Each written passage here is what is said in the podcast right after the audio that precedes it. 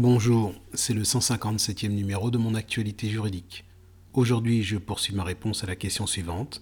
Quelles sont les conséquences d'un divorce au regard du nom des époux?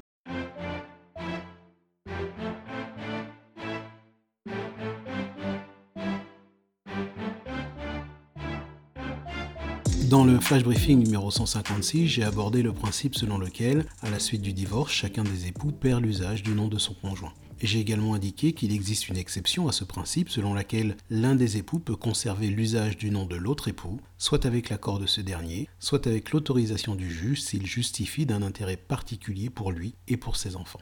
Après avoir abordé le cas de l'usage du nom du conjoint sur autorisation du juge, voyons aujourd'hui le cas de cette utilisation suite à l'accord des époux. Et précisons tout d'abord que cet accord doit être écrit. Ensuite, s'agissant d'un accord entre les époux, ces derniers pourront convenir ensemble de la durée d'utilisation du nom et en circonscrire l'usage. Ainsi, comme nous l'avons vu dans le précédent flash briefing, les époux pourront convenir d'une utilisation temporaire du nom et ils pourront également convenir que l'utilisation sera circonscrite à l'activité professionnelle de l'époux qui en fait la demande. Notez que ce peut être un mix de ces deux mesures. De même, dans cette circonstance également, l'autorisation d'usage du nom de l'autre époux disparaît en cas de remariage.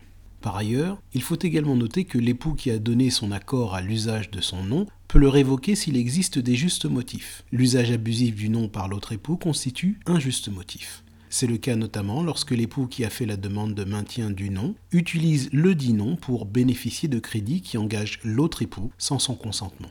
Pour obtenir la révocation de l'accord ainsi donné, l'autre époux devra saisir le juge civil. En cas de préjudice, il pourra également demander des dommages et intérêts. C'est la fin de ce flash briefing.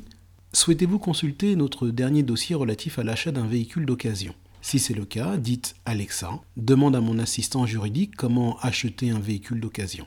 Après avoir demandé l'envoi du dossier, vous le retrouverez sur votre espace personnel. Très bon début de semaine, à demain.